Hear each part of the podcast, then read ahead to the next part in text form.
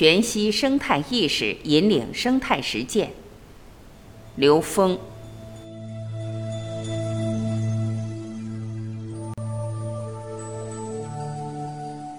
全息生态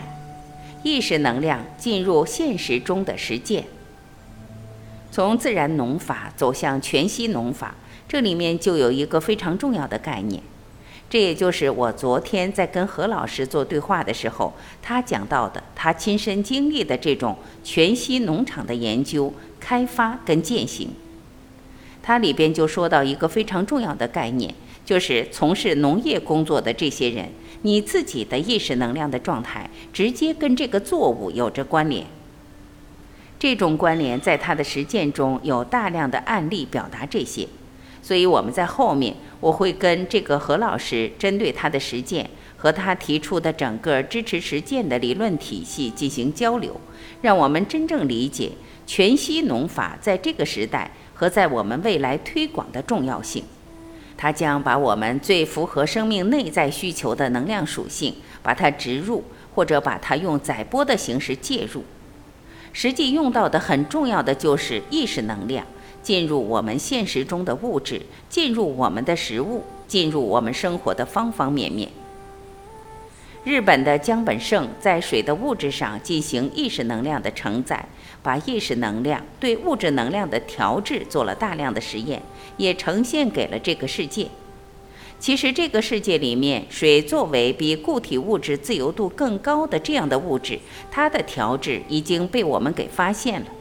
意识能量对物质能量调制的显化，那么在纯物质的固化能量中再去显化这种意识能量的作用，其实是很有难度的。但是它的能量的这种彼此的关联、自由度层次的提升和从高维到低维的内在能量的关联信息和投影关系，使得能够帮助我们理解全息农法。把高维意识进入耕作，通过我们的高维意识进入所从事的事业、从事的实践活动的时候，我们就会发现，高维能量是可以对现实生活中我们所有的行为产生作用的。比较容易的是我们理解到的很多部分，其中像人类的艺术、书法、绘画、音乐等等。真正能够做到一定的境界，其实都是能够跟内在高维关联，并让它在现实中呈现。所以有些人把这个农法又称之为农艺艺术的艺，当然也有一些在人的生存空间里叫园艺。但是这些真正能够呈现出这种艺术，而这种艺术跟能量关联，能够通过高维能量建立起一个适宜生命存在的和谐能量场。这样的实践和理论指导，在我们的东方智慧里早就有。所谓的风水，就是时空能量场，建立一个适合跟生命在当下形成高维意识和三维能量高度和谐的这种时空能量存在，就是所谓我们在传统文化里面讲到的风水这个概念。风水如果只是在一个表象上去看的话，那只是一个照猫画虎的一个表象，它起不到真正本质的作用。而真正本质的作用，一定是跟当事人的意识能量相关联的时候，这样的风水，这样的时空能量场，才能最好的滋养生命，使得意识能量和物质能量高度和谐于当下。这样，我们就理解全息农法实际是把意识能量和物质能量高度和谐于当下，而它达到的全息的境界是达到了慈悲，最高境界是以道驾驭整个空间能量的时候，它呈现出来的这种人类的行为，它实际是生命的一个修炼的过程，只是它承载在农业，承载在这个农法系统里面。它的法为的是悟道，不是有限空间的呈现。它的呈现是跟他所修炼达到的境界相关联的。修炼没有到那个境界，想达到这种通达高维能量的这种呈现是不可能的。所以，农法这个法是来真正修炼生命，借这个农法来回归悟道。这样，我们才能真正理解道法自然的高维意识引领的自然农法。而过渡到跟我们内在高维进行直接关联的全息农法的本质。如果我们认为它只是在满足我们生命的需要，满足我们在三维空间里面生存的需要，生存的更舒适，更能够满足我们的口欲，满足我们对死亡的恐惧、延年益寿这点事的话，那我们还真没有理解全息农法的本质，没有理解用借法悟道的这个更深层的本质。全息生态，全息生态意识引领生态实践。第二，讲一下全息生态意识引领人类的生态实践。这也就是说，意识能量与物质能量高度的和谐，是人类可持续生存与可持续发展的充分且必要条件。也就是说，我们全息农法背后是要建立全息生态意识。全息生态意识就是我们刚才讲的，整个宇宙空间建构了宇宙生态。自然生态、能源生态、社会生态和人文生态。那么，生态在宇宙这个境界，它连接一切存在的相互关系。到了生态的自然境界，我们能够看到的三维空间和整个宇宙能量之间的内在关联。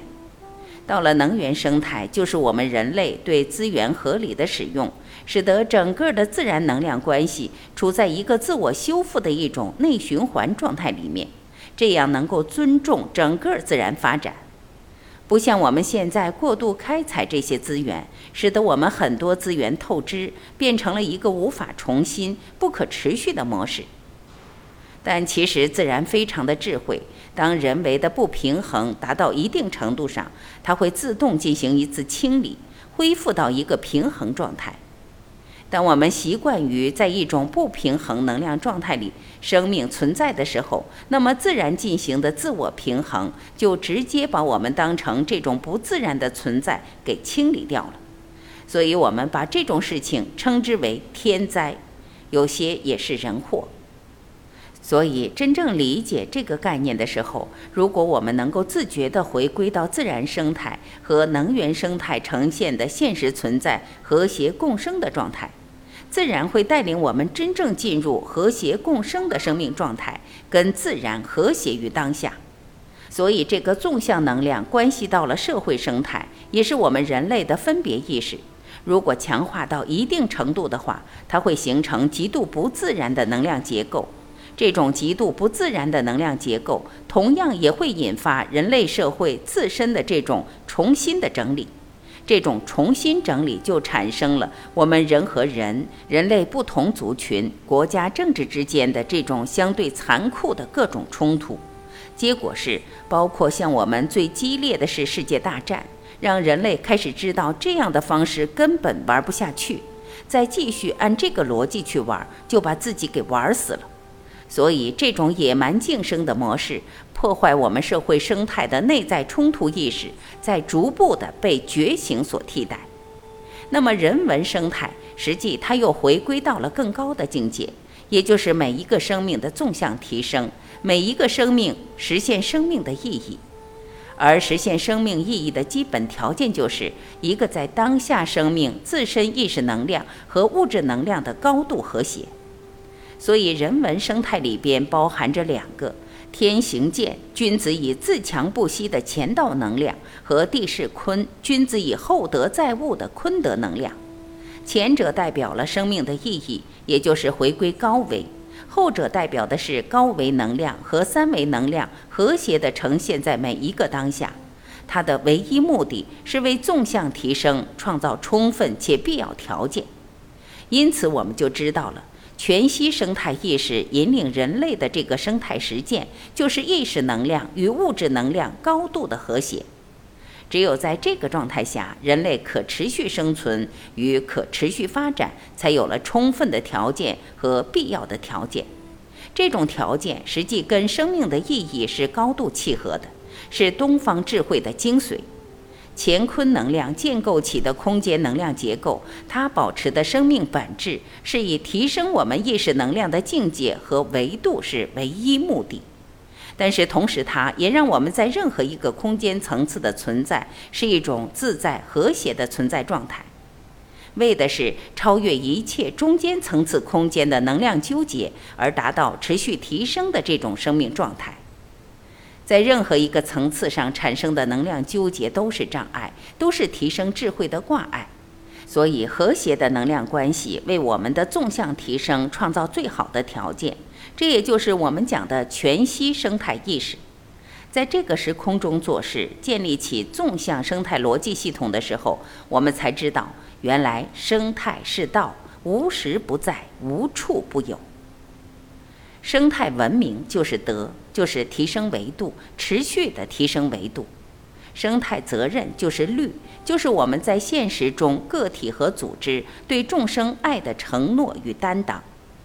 大家注意，这是全息农法最核心的地方，叫爱的承诺与担当。没有爱的承诺与担当的所有事物都有可能造业，而只有在高维能量引领下的这种事业的发展，它的过程才是消业的过程。消业就是超越认知障碍，颠覆认知障碍，回归我们的内在圆满的智慧。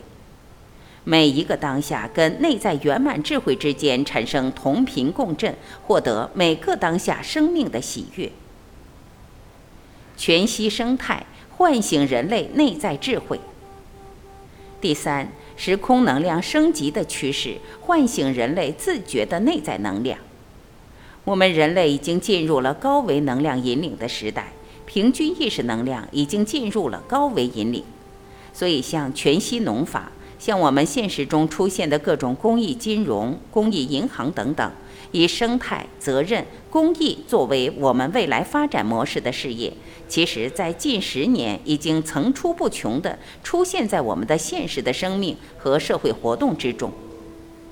只是我们强悍的物质意识还在牢牢地以经济发展和商业发展为主导，以赚钱盈利为目的的意识，在人类漫长的历史过程中对人类产生了巨大影响。这种毒化使得很多人解读需要一段时间，但是真正觉醒的生命已经不再以这样的游戏规则，不再以商业游戏规则，不再以利益驱使、欲望驱使的游戏规则来主导生命。了。他们的生命已经开始超脱出这种对物质欲望的这种挂碍和牵绊了，他们已经开始用更高的境界的能量来统御生命，这就是人类面临的整体的能量升级。所以，这种能量升级让我们共同彼此唤醒、自我唤醒。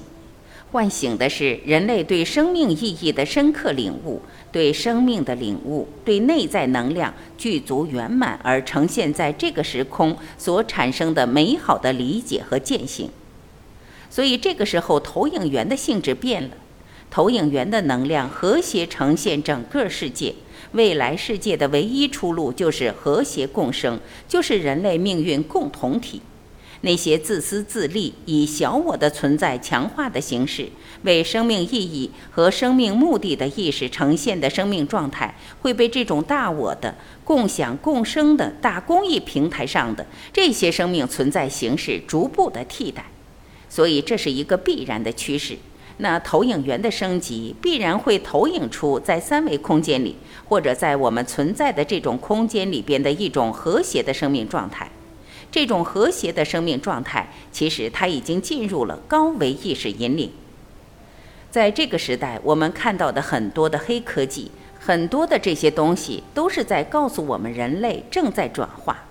人类习惯的这套游戏规则正在被我们自己内在的觉醒所颠覆。我们越来越不会认同这种破坏自然、破坏环境、以欲望驱动的这种人类游戏的继续存在。那些在这些游戏里曾经貌似获得利益的生命在分化，一部分觉醒以后，发现自己的这些生命实践不过是在验证本自具足，验证之后就要把这个能量真正放大，对整个时空和整个世界的奉献；而另外一部分依然痴迷在这种有限物质和欲望满足的生命状态，将会面临一波又一波的所谓的这种灾难。其实是我们要面对的课题，直到我们真正的醒来的那一刻，人类的整体升华一定会实现的。